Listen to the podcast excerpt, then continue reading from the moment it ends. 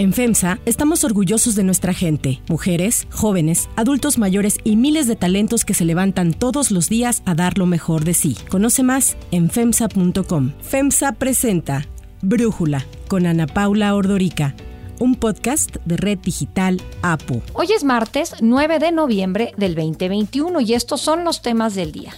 Relevo en la UIF. Sale Santiago Nieto después de su lujosa boda con la consejera del INE Carla Humphrey en Guatemala. La OPS alerta que vendrá una nueva ola de COVID-19 en México con el invierno. Entre demandas y teorías de la conspiración, el festival Astro World en Houston, en Estados Unidos, dejó al menos 8 muertos y más de 300 heridos. Pero antes vamos con el tema de profundidad.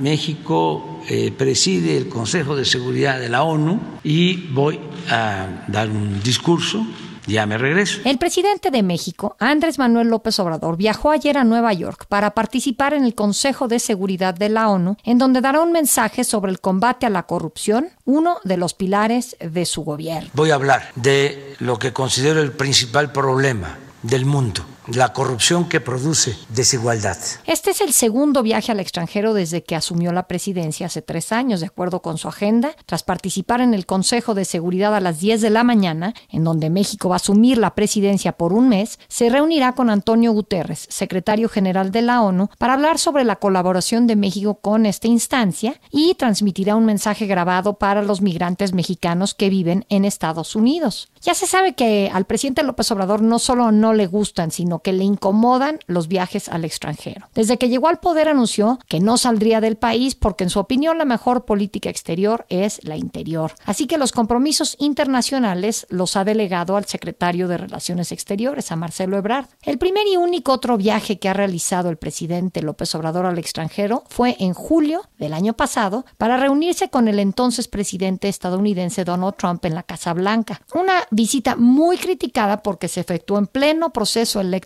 en el que Trump buscaba la reelección y parecía que México estaba votando por el republicano, lo que llevó a un muy buen agradecimiento de Trump hacia López Obrador. It's a profound privilege to have you as my friend. We've had a great relationship right from the beginning. En aquella ocasión como ahora el presidente López Obrador no se reunió con las comunidades de migrantes mexicanos que viven en Estados Unidos. A los de Brooklyn, a los de Queens, a los de con todo y todo, algunos de los mexicanos que viven en Nueva York en este momento convocaron a un AMLO Fest en apoyo al presidente. ¡Vivan los migrantes! Y así como el presidente cuenta con muchos admiradores que lo apoyan, también hay detractores que han opinado sobre esta visita a Nueva York. Es el caso, por ejemplo, del ex candidato presidencial Ricardo Anaya, quien afirmó que López Obrador solo va a la ONU a tomarse la foto. Solo va a las reuniones donde puede hablar desde un podio él solito de lo que se le pegue la gana, sin que nadie lo cuestione porque dialogar no sabe. El embajador de México ante la ONU, Juan Ramón de la Fuente, afirmó que entre las prioridades de México durante la presidencia del Consejo de Seguridad está en fortalecer la diplomacia preventiva, la defensa del Estado de Derecho e impulsar la transparencia y rendición de cuentas. Es una encomienda que asumimos con orgullo, sí, pero también y sobre todo con plena responsabilidad. México ha sido parte del Consejo de Seguridad de Naciones Unidas ya cuatro veces. Esta va a ser la quinta. La primera en 1946, en donde promovió la condena al régimen del general Francisco Franco por considerar que ponía en peligro la paz y la seguridad mundial. La segunda fue en el bienio 1980-81, marcado por la Guerra Fría, la inestabilidad en Medio Oriente y los conflictos en Nicaragua y El Salvador. La tercera participación de México tardó dos décadas y fue en el periodo 2002-2003, la cual estuvo marcada por la guerra contra el terrorismo después de los atentados del 2001 en Estados Unidos, así como la intervención estadounidense en Irak. Ahí la participación de México es recordada por la oposición que tuvimos a la invasión estadounidense. El gobierno de George W. Bush buscó el apoyo del Consejo y presionó a los países miembros, entre ellos a México, con amenaza de represalias para que respaldaran la acción bajo el argumento de que el régimen de Saddam Hussein tenía armas de destrucción masiva. El cuarto bienio de México en el Consejo fue del 2009 y 2010 cuando presidimos el Comité de Sanciones a Somalia, a Costa de Marfil, y fuimos un firme defensor del papel mediador del organismo en la prevención y solución de conflictos, así como en el tema de los niños en conflictos conflictos armados. El análisis. Para profundizar más en el tema, le agradezco a Ricardo Pasco, analista, columnista y ex embajador de México en Cuba, platicar con nosotros. Ricardo, ¿qué te gustaría escuchar del presidente hoy ante el Consejo de Seguridad? Debo confesarte, Ana Paula, que me lleva a cierta confusión exactamente qué es lo que quiere extraer el presidente de esta reunión, porque una cosa es, Ana Paula, hablar ante la Asamblea General de las Naciones Unidas que hacen anualmente muchos líderes internacionales, hablando de los grandes temas que pueden afectar al conjunto de más de 190 países que, que formamos parte de, de la organización, a diferencia de hablar ante el Consejo de Seguridad, que es un órgano muy pequeño, son 15 integrantes, 5 permanentes y 10 no permanentes, entre ellos ahora México, como tú lo has comentado anteriormente, pero el Consejo de Seguridad, Ana Paula, se dedica fundamentalmente a temas de la preservación de la paz y la seguridad en el mundo. Entonces uno pensaría que el mensaje de México debiera girar en torno a este asunto, estos temas, que son tanto internacionales. Hay una gravísima crisis en ciernes, en Etiopía, en Bosnia, en la crisis eh, posguerra en Afganistán, etcétera. Bueno, y cerca de casa el caso Nicaragua. El caso de Nicaragua, las elecciones, eh, la imposición literalmente de una dictadura en ese país, incluso las negociaciones en Venezuela que México estaba recibiendo aquí en nuestro país con la, el coauspicio de Noruega, pero resulta que al parecer nada de esto es lo que va a discutir. Va a discutir temas que son en realidad temas para el consumo nacional, para el consumo de su base social, eh, que son temas sobre corrupción. Aparentemente querrá tocar el tema del neoliberalismo y el fracaso del neoliberalismo en el mundo, según él, el modelo económico. Y por otro lado, posiblemente el tema de las armas pequeñas, las armas que se importan a, a nuestro país. Es decir, va con una agenda muy pequeña. Y eso me preocupa, me preocupa la imagen que dará nuestro presidente de dónde está la cabeza de México. O está pensando en los grandes temas internacionales, globales, o está pensando solamente en su casa. El ejemplo y el, un poco el telón de fondo de este viaje es que la semana pasada no acudió a la reunión del grupo de los 20 países, donde, por cierto, ni a la COP26. Si va a hablar del tema de corrupción, el grupo de G20 tiene un equipo y una comisión especial trabajando permanentemente sobre el tema de la corrupción. Y si López Obrador se considera experto en el tema de cómo combatir la corrupción, ese era el foro donde tenía que presentarse, pero no fue. Y efectivamente lo que tú mencionas, la reunión de la COP26 en Glasgow, en Escocia, donde el mundo está hablando del tema del cambio climático en un momento en que México va exactamente a contrapelo del resto del mundo, promoviendo el uso de energías fósiles eh, no renovables. Entonces, el mensaje es muy contradictorio, es difícil pensar, Ana Paula, que va a ser recibido con mucha credibilidad y esto me, me preocupa mucho, la, la falta de credibilidad creciente que tiene nuestro país en la arena internacional, porque la autoridad moral de un país es un bien público intangible, no es del presidente, es del país. ¿Con qué autoridad moral puede el presidente ir a hablar de corrupción cuando World Justice Project habla de que somos el quinto país más corrupto del mundo y cuando pues realmente no hay algo tangible que pueda demostrar? El presidente ataca y dice que ha habido corrupción en muchos frentes que sí lo ha habido, pero pues no ha habido resultados en el combate y no vemos un Estado de Derecho robusto en México, por el contrario, ¿no? Exactamente, lo que se ha dedicado aparentemente en, en sus tres años de gestión y seguirá en los siguientes tres que le restan es destruir las instituciones que servían como contrapeso a las acciones de las autoridades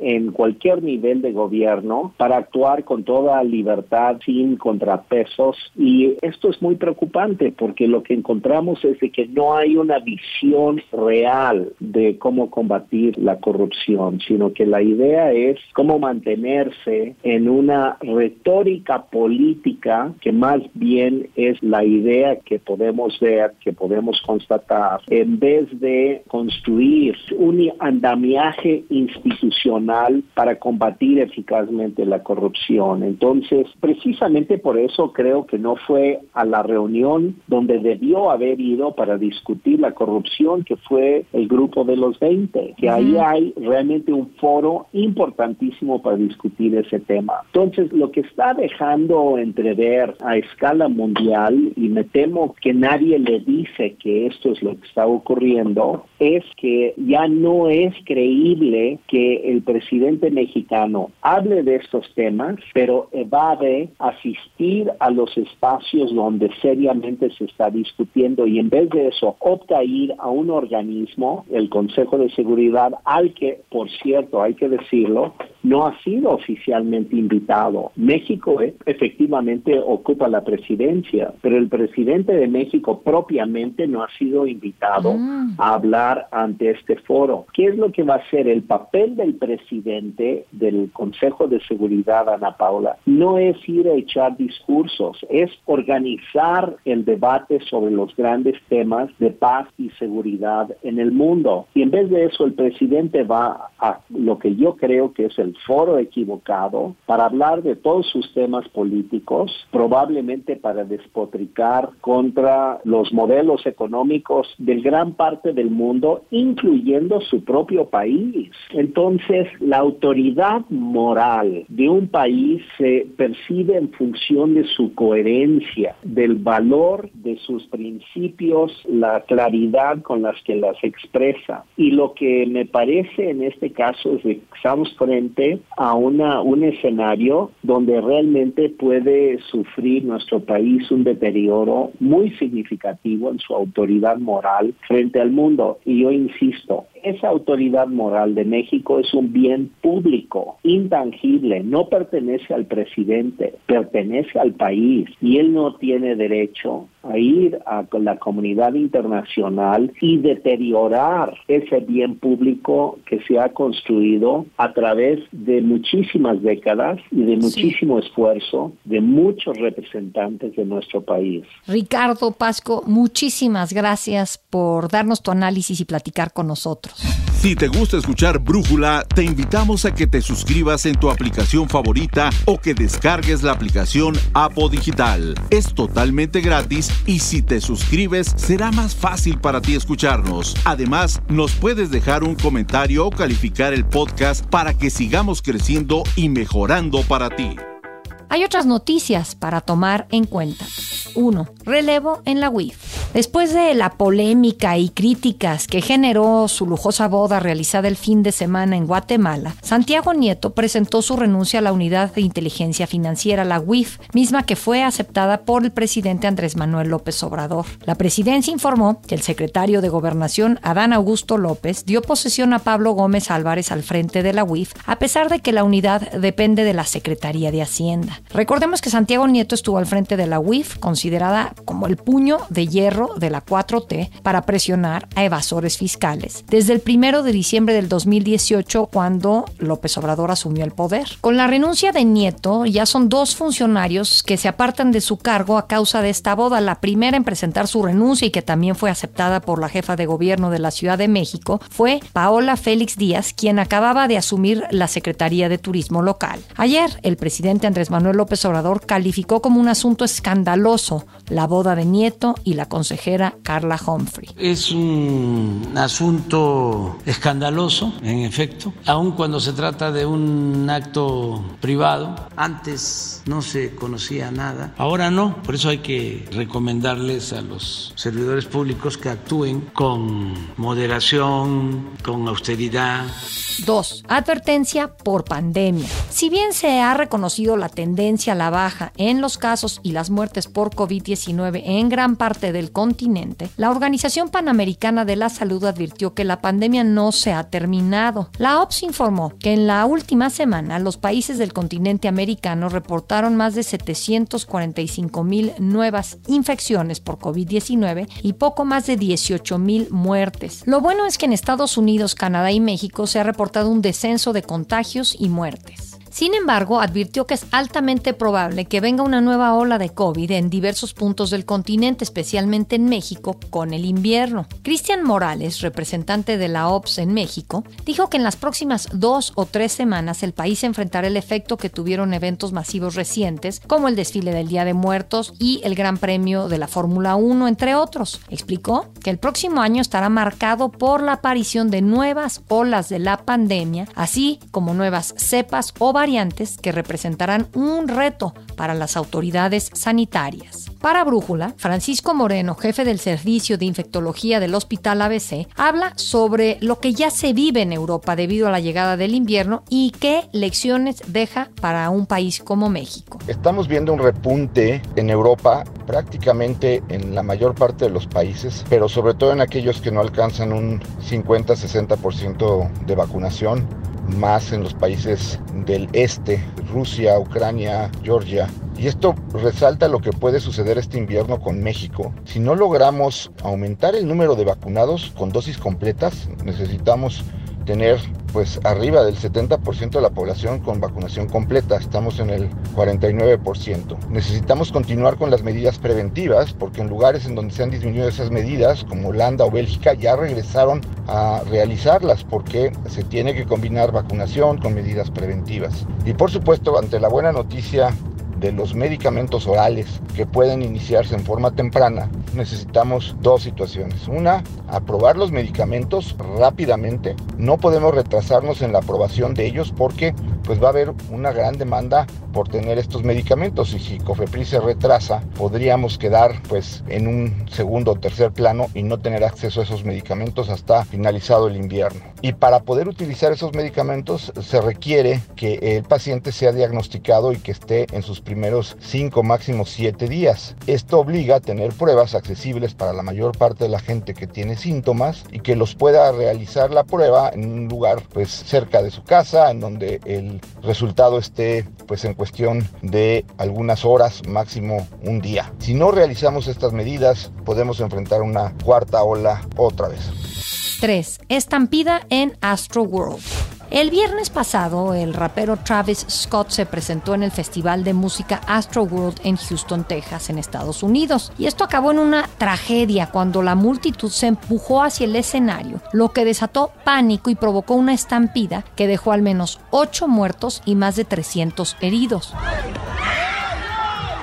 Tras lo ocurrido, algunas de las víctimas presentaron denuncias contra Travis Scott y Drake, a quienes acusan de negligencia e incitación al caos. Existen varios casos ya en los que Travis Scott ha sido señalado como responsable de accidentes de este tipo, no es la primera vez. En 2015 en Chicago, Scott pidió a los fans que saltaran las barreras de seguridad. En 2017 en Manhattan, invitó a un fan a que saltara de un balcón asegurando que el público lo iba a cachar. Ese mismo el rapero fue arrestado después de incitar a un disturbio durante un concierto en Arkansas. Ante las acusaciones, Scott se ha declarado culpable de cargos menores. El principal y más repetido es conducta inapropiada. Las denuncias también incluyen a los organizadores del concierto Live Nation y a los responsables del lugar en donde se llevó a cabo el festival. Live Nation ya ha sido multada o demandada por problemas de seguridad similares en otros conciertos en los últimos años. Las redes sociales han reaccionado promocionado acusando a Scott de borrar tweets de sus perfiles en los que invitaba a sus fans a violar las medidas de seguridad de los eventos en los que se presentaba. En tanto, Scott ha anunciado que cubrirá todos los gastos de los funerales de las ocho víctimas y además pagará a quienes tengan que utilizar terapias de psicología y tal para su proceso de duelo y recuperación. I'm honestly just devastated.